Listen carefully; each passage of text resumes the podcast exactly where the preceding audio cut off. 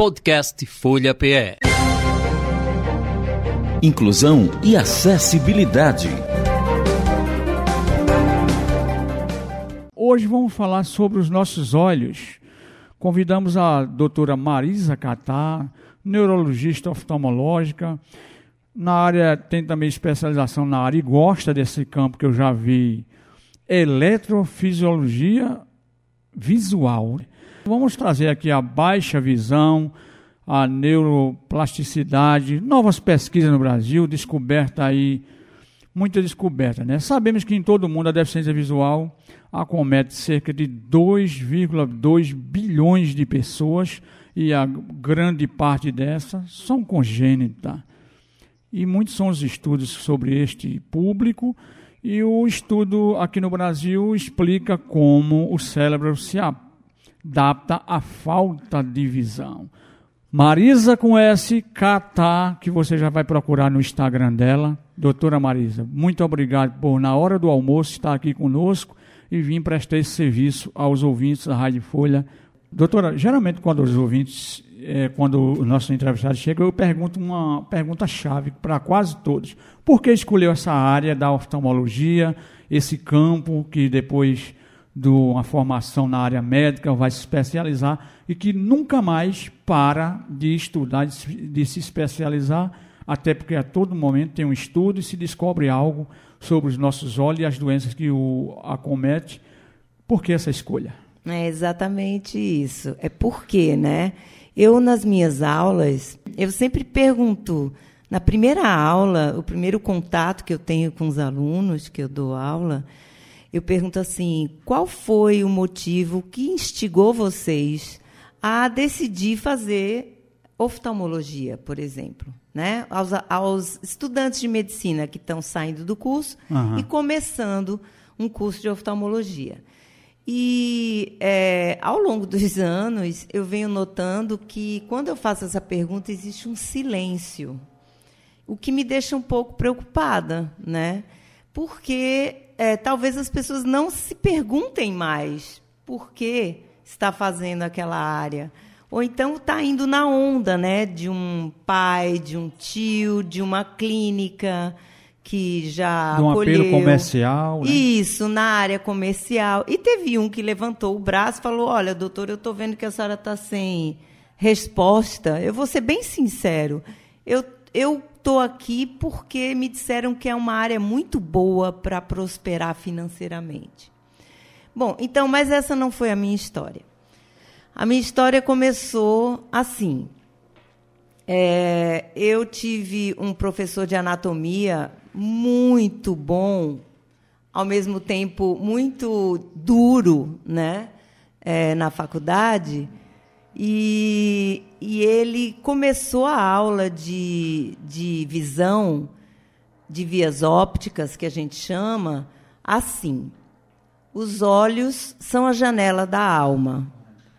Aí eu pensei, meu Deus, existe poesia dentro da anatomia. Como pode, né? Porque assim, o professor, ele quando entrava na sala de aula, a gente já tremia, né? Já ficava sem fala, eh, já ficava nervoso. O que é que vem porque aí ele, professor? ele era do tempo da sabatina, né? Então hum, eu sou antiga, né? Vem aqui Deixa na frente, explicar. explica isso aqui na isso, frente. Isso, ele era do tempo da sabatina que você não podia se esconder, ele pegava na chamada, né? Na chamada de alunos, ele dizia fulano, beltrano, para que serve isso, isso, isso, isso, isso, isso no corpo humano? Aí a gente, tipo, morria de medo dele.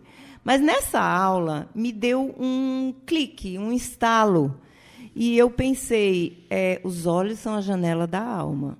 E eu, como sou muito é, poética mesmo, né? Coisa de mulher, né? Muita mulher muito assim, poética, gosta de chocolate, essas coisas, flores.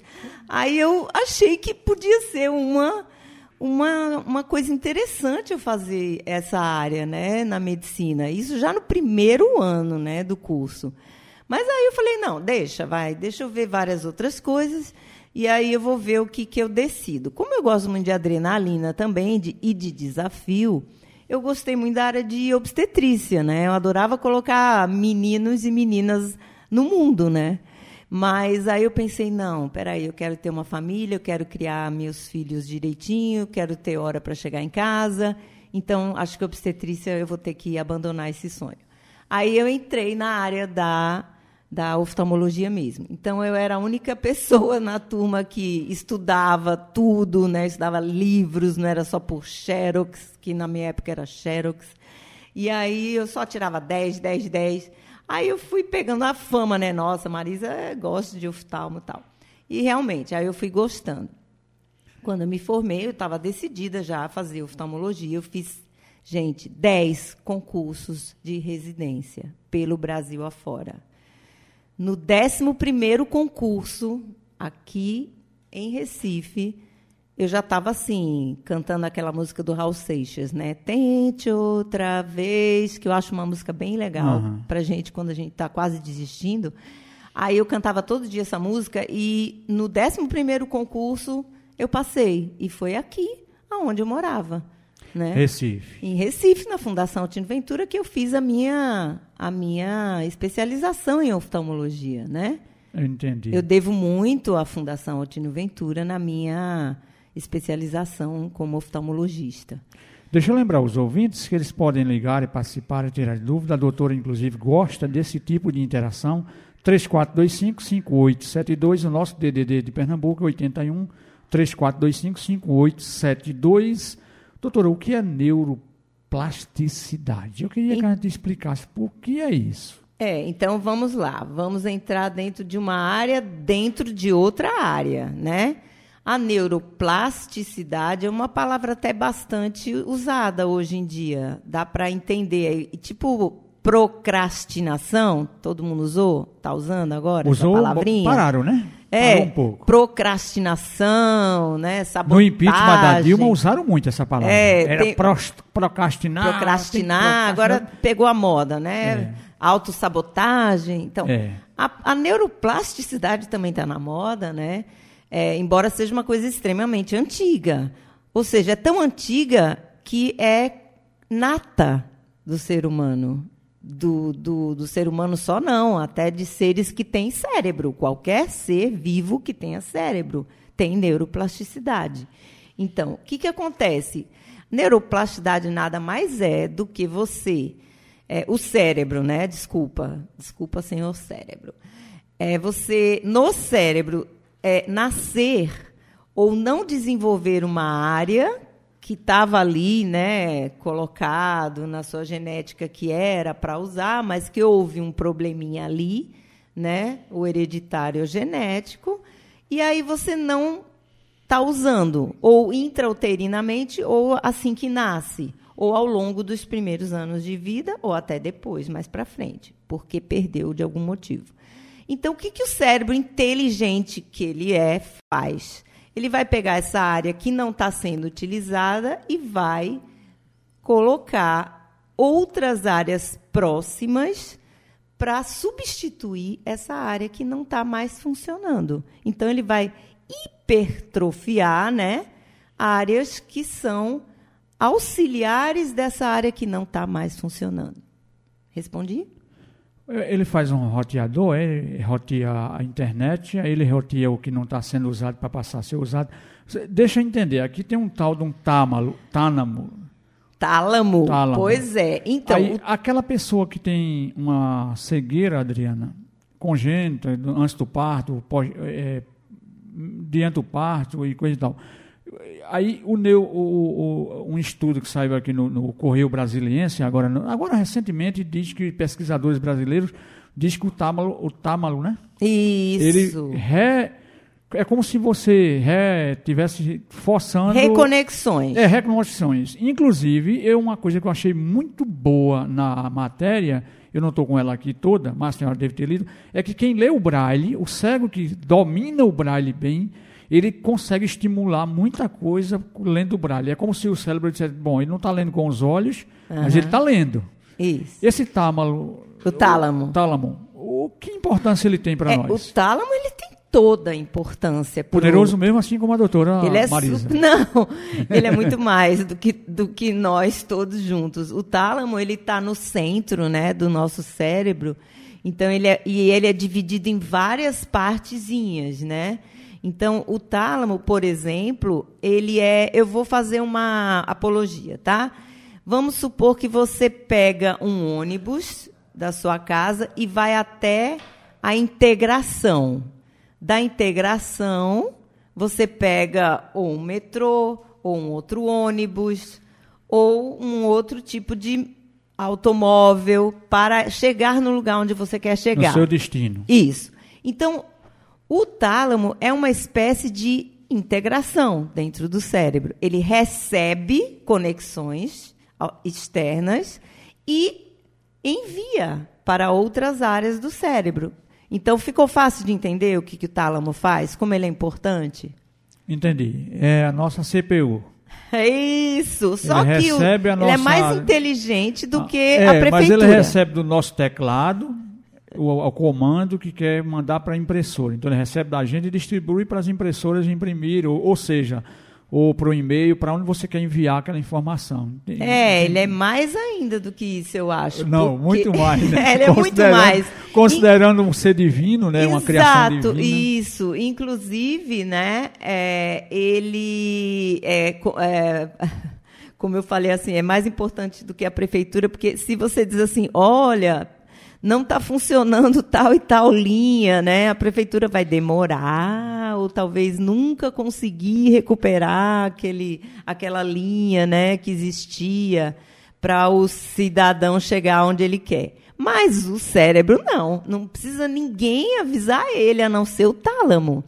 Então, o tálamo, ele automaticamente, através dos neurônios, das conexões neuronais, ele já vai avisar ao, a área cerebral que está ótima, que está funcionando, que ela vai ter que trabalhar mais e mais e mais para poder suprir o que deixou de funcionar ou que nunca funcionou desde Mesmo que seja depois do parto, hum. seja na infância ou seja adulto, ele Sim, também se encarrega? Não em todas as áreas, não em todas as áreas e também não em todas as idades. Vamos ser bem diretos, né? Milagres só Deus, tá? As crianças são mais privilegiadas. As crianças são esponjas. Verdadeiras esponjas de aprendizado e de neuroestimulação. Então, é, em bebês que já, já nascem com a, essa alteração, e em crianças que vão adquirir na fase bem precoce, elas, se forem bem estimuladas, né, com pessoas especificamente que trabalham com isso e bem trabalham, aí elas têm uma grande chance de ativar áreas do cérebro secundárias para poder compensar o que está faltando. Adriana, tem alguma informação, alguma pergunta, Adriana? É, saindo dessa área da neuroplasticidade, aí eu venho me lembrando de que começa tudo na neurociência, porque a neurociência fala dessa área também da questão da aprendizagem, da educação. Então, tudo parte dessa parte da estimulação. Então, eu preciso estimular esse cérebro, eu preciso estimular dessa questão precocemente, porque a educação vem tudo do cérebro, não vem essa questão da. da porque a gente, quando é professora. Inclusive a educação visual, né? É, da parte pedagógica, a gente vem muito trabalhando quando a gente não tem esse conhecimento da neurociência, né? Como eu não tinha antes, a gente vê muito dessa questão de outros estímulos. É muito dessa questão de a gente não sabe o que é que dá, que vem essa coordenação motora fino que é. Então, quando vem conhecer essa neurociência, essa neuroplasticidade, também vem da parte da área educacional. Então, vem a criança aprende, desenvolve e eu preciso trabalhar precocemente.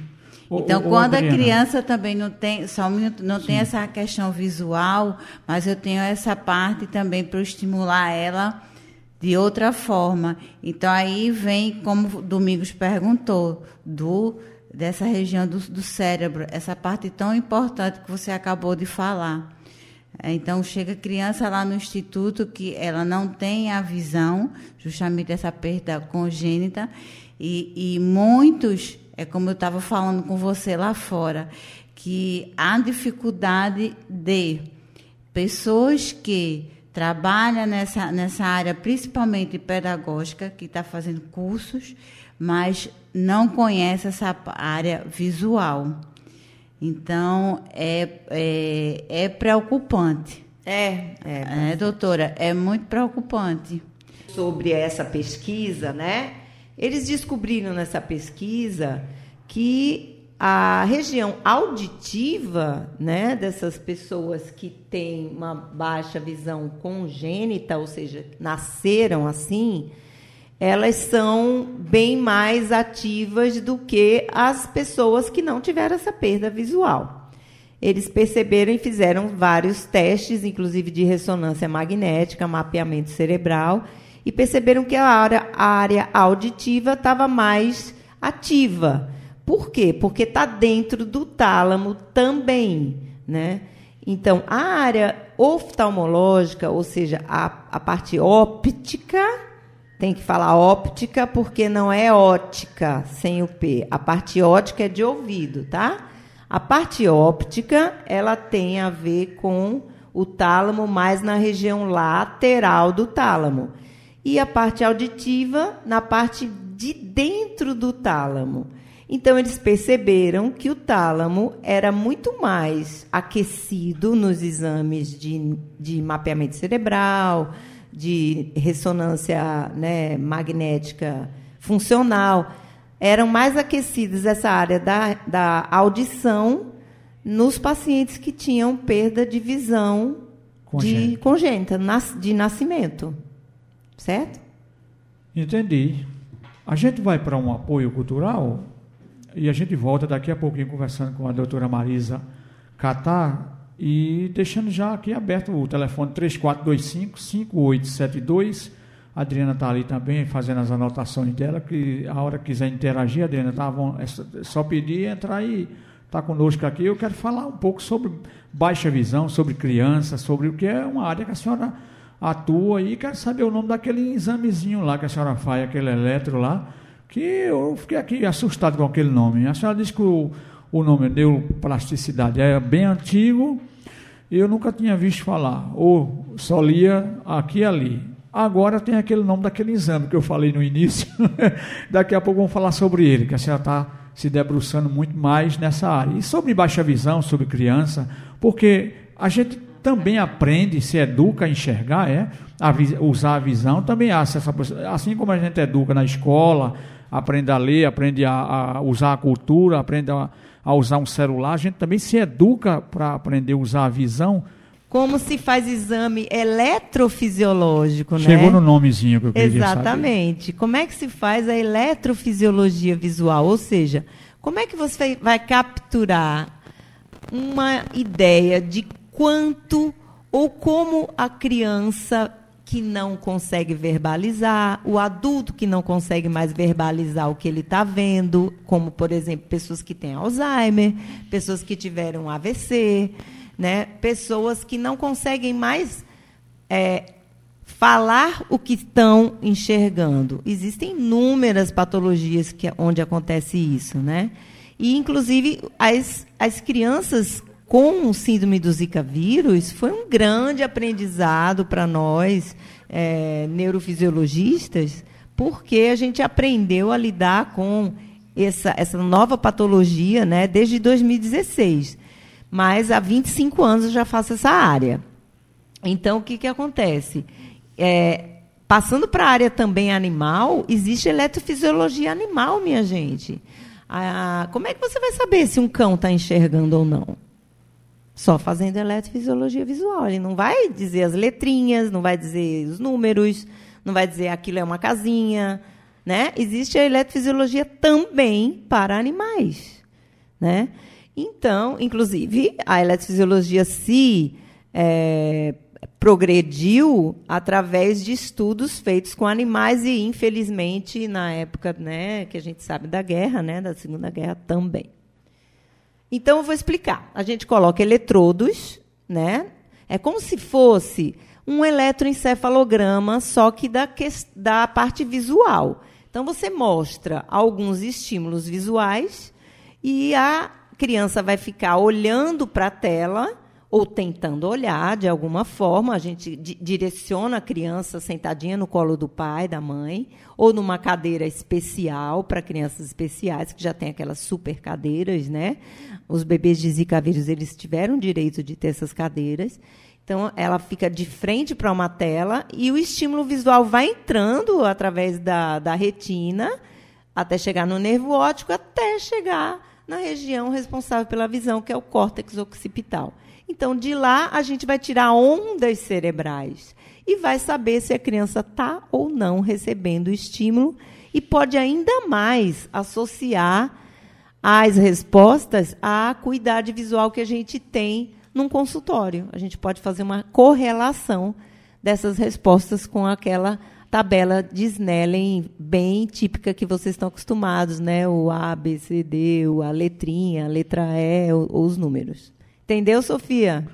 Sofia já desligou, mas ela está ouvindo pelo rádio, certamente, ou pelo nosso canal no YouTube, certamente ela deve ter entendido, porque eu entendi, e assim, eu nem sabia que esse exame podia ser feito nos animais. Muita coisa que a gente usa é também usado para os outros seres vivos, né, doutora? Exatamente. Eu tenho um colega é, veterinário oftalmologista que tem equipamentos iguais aos meus para fazer em animais aqui em Recife. E pouquíssimas pessoas sabem disso. 3425-5872 é o nosso contato para você contactar com a gente aqui. Enquanto isso, eu estava perguntando aqui no intervalo se a gente aprende, se educa a usar a visão, a explorar a nossa visão. Por exemplo, você que tem baixa visão, né?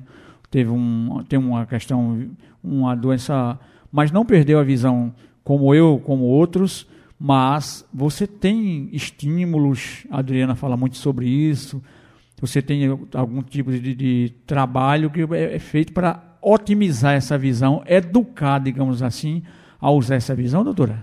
Sim, a gente tem vários, vários. É... Que não deve ser feito por conta própria. Aquele pessoal que está na internet é, lá com aquele vídeo não, lá. Não, não, não. Porque tem um pessoal na internet de que fica mostrando a gente um monte não, de coisas. pelo amor a de solução Deus. da solução da solução. É, eu tenho muito não medo. Não faça isso, por favor. Não, Procure não. um profissional. Não paguem, pessoas, não paguem mensalidades, aplicativos para pessoas que eu não quero nem falar o nome, né?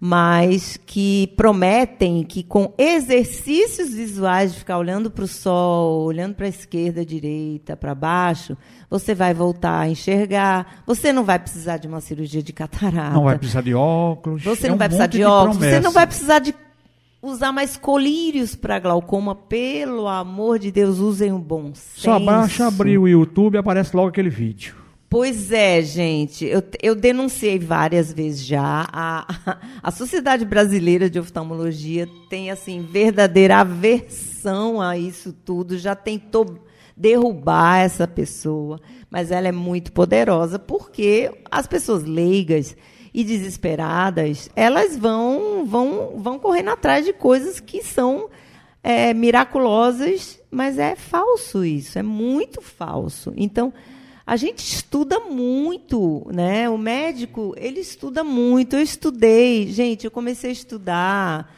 né, a faculdade. Depois eu fui me especializar em neurooftalmologia em São Paulo, na Escola Paulista de Medicina. Depois eu fui para a Califórnia, onde tem centros super especializados de, de visão subnormal, chips e tudo mais. Então, eu estudei na Califórnia.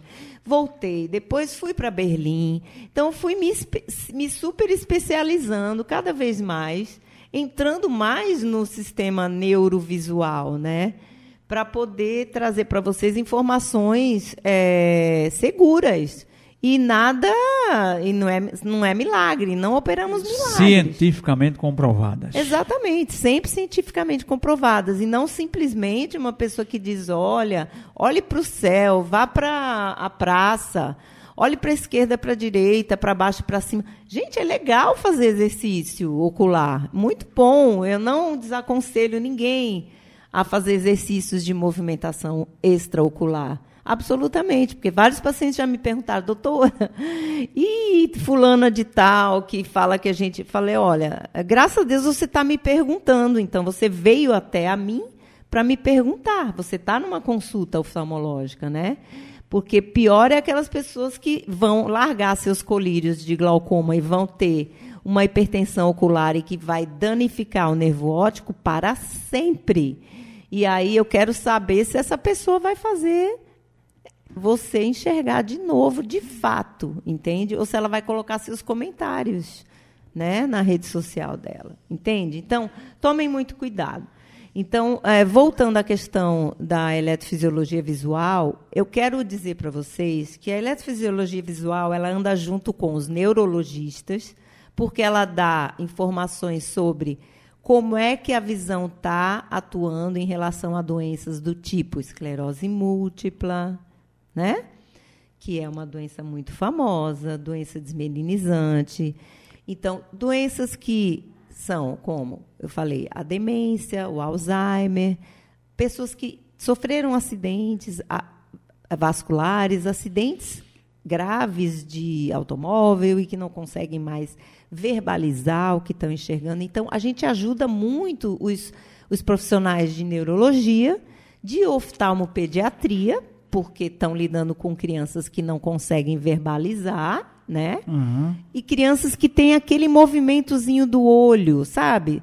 Vocês já viram pessoas com aquele movimento do olho incessante? Esse meu aqui é? Incontrolável. Esse meu é? É, o teu é muito controlado, hein? O meu é sabe? é controlado. A Adriana já acha o meu muito? O teu é muito controlado, sabe? Porque. É porque a Adriana. Depois é, eu acho que ela faz exercícios ela faz exercício. com você. Não aquele lá da internet. Não, aquele não. não é aquele, aquele não. não. pelo amor de Deus. Deixa, aquele... deixa eu trazer um ouvinte que ela está esperando Isso, há muito tempo. Pode falar. A gente continua falando que eu me interessei agora Adoro com essa coisa da internet.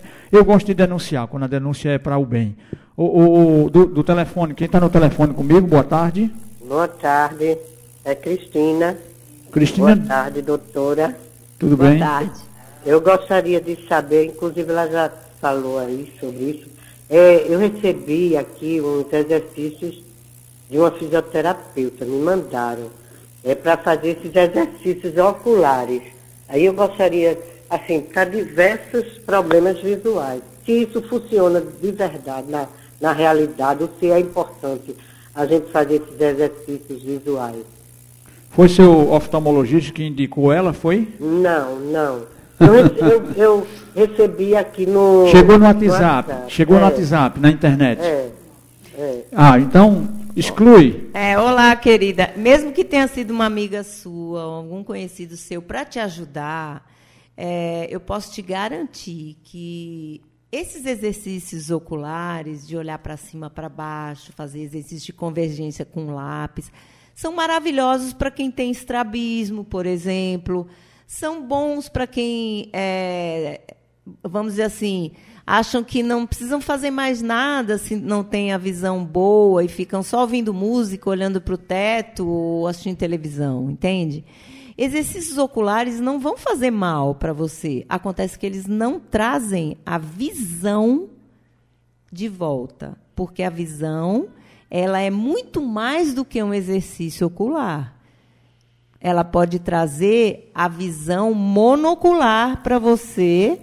Ela pode trazer a visão de um objeto só se você estiver vendo duas imagens. Aí você fica tá com desvio no olho Aí os exercícios são ótimos, ok, mas ela não vai ter o poder de entrar lá na sua retina, no seu nervo óptico e fazer com que ele volte a trabalhar. Certo. Entendeu? Certo, obrigada. De nada, querida. Ok, Cristina, um abraço para você. Então, então doutora, é, é, a gente tem que estar vigilante.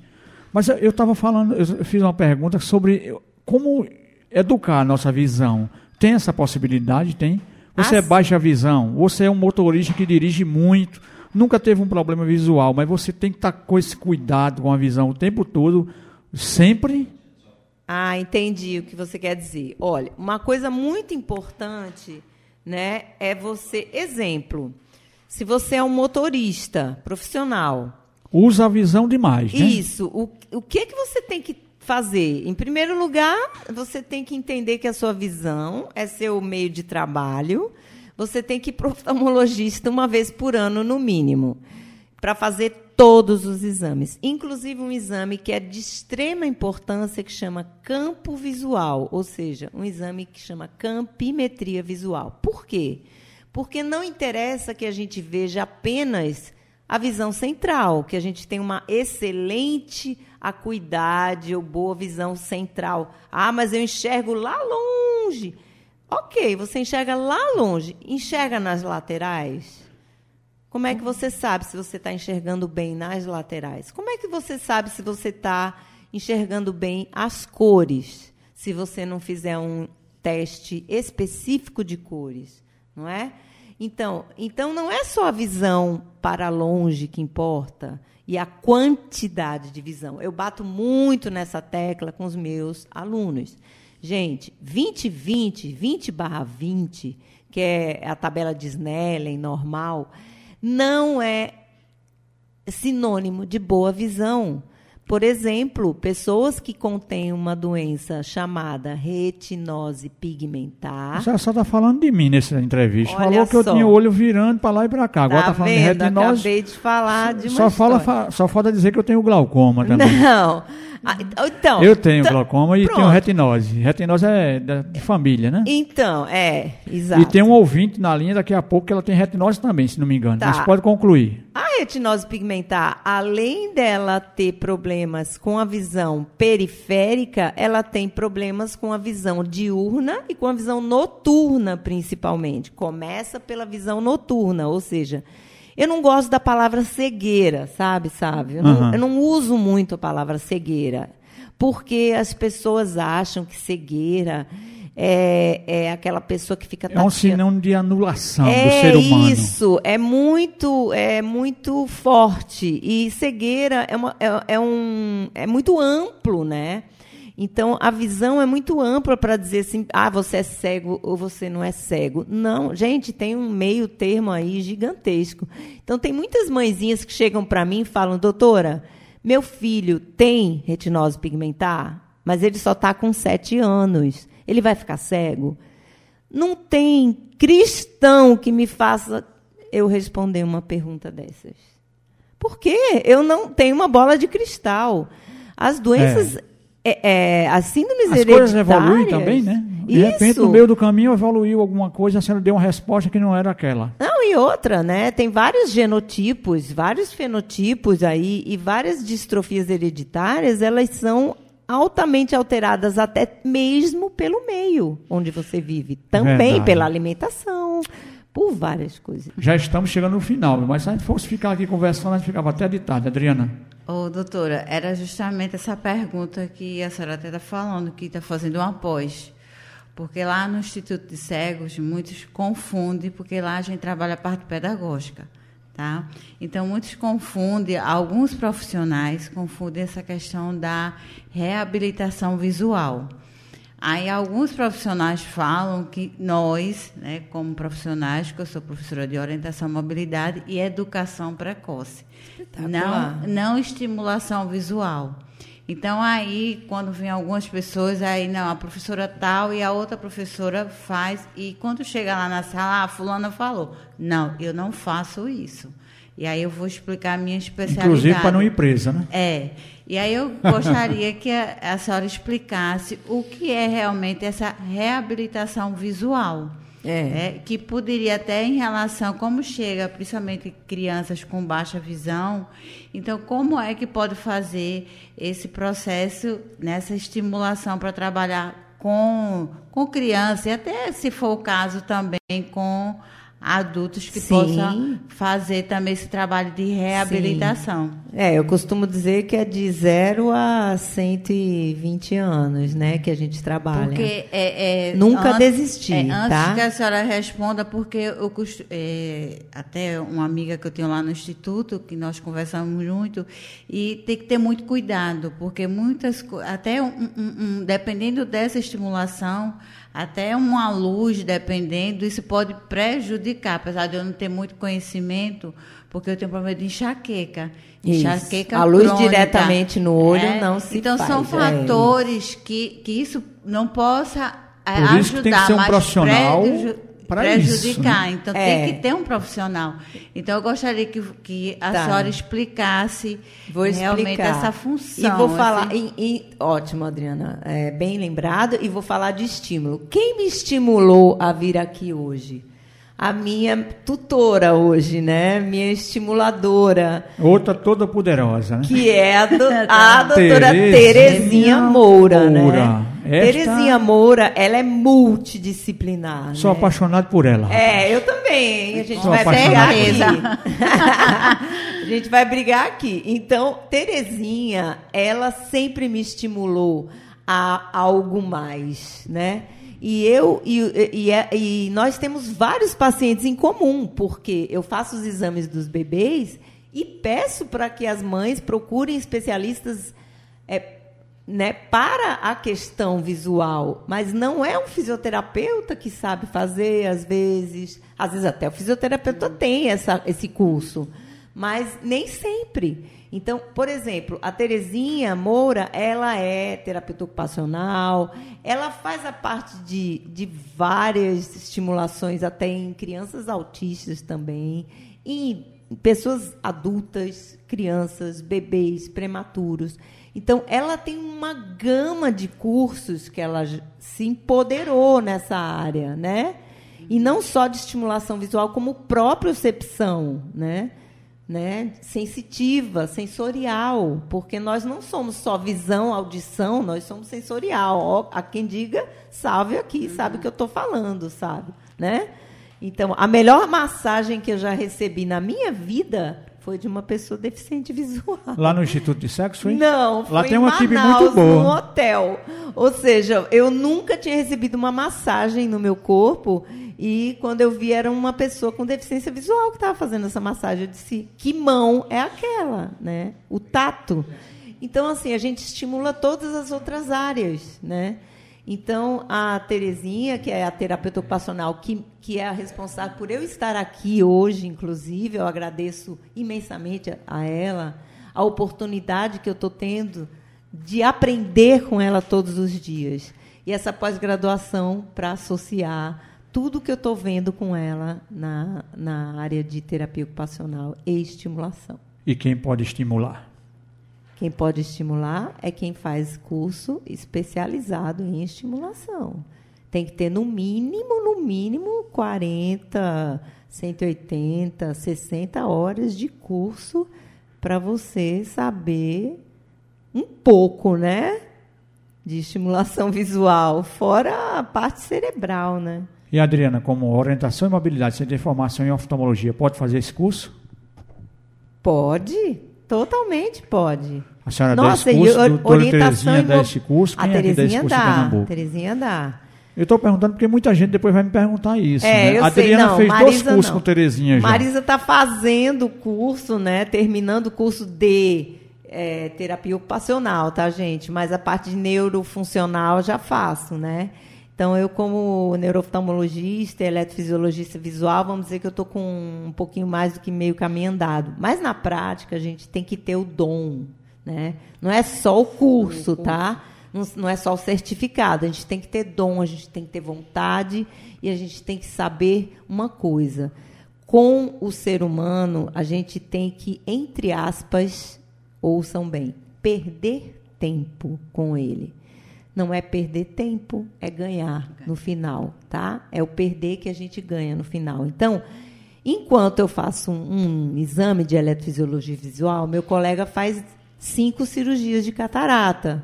Quem vai ganhar mais? Financeiramente ele, né? Entende? Faz cinco cirurgias, Mas, caríssima. é, mas quem é que, que dorme feliz, cheio de serotonina e endorfina à noite? Pelo menos sou eu. Eu acho. Fico muito feliz com qualquer ganho que uma criança um adulto tenha, sabe?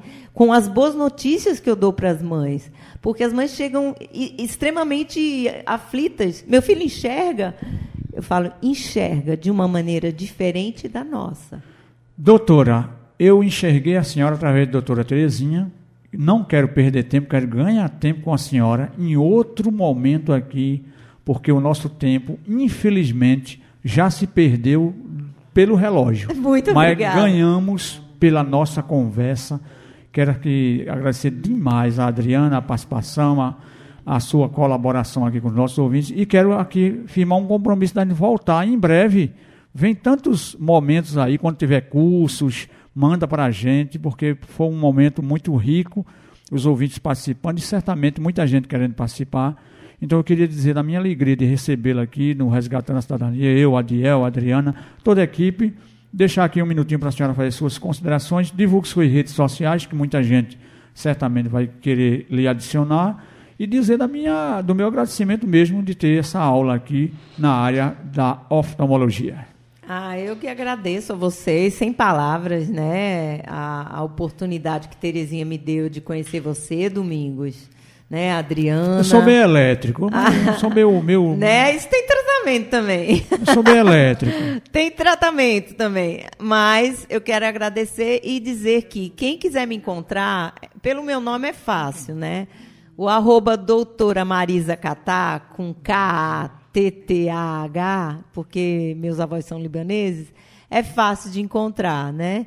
E é, se quiserem, no meu WhatsApp corporativo é 81 991 7443 Só um pouquinho, doutora. Só um pouquinho. O pessoal está na hora do almoço com a mão suja de casca de chuchu fazendo a salada.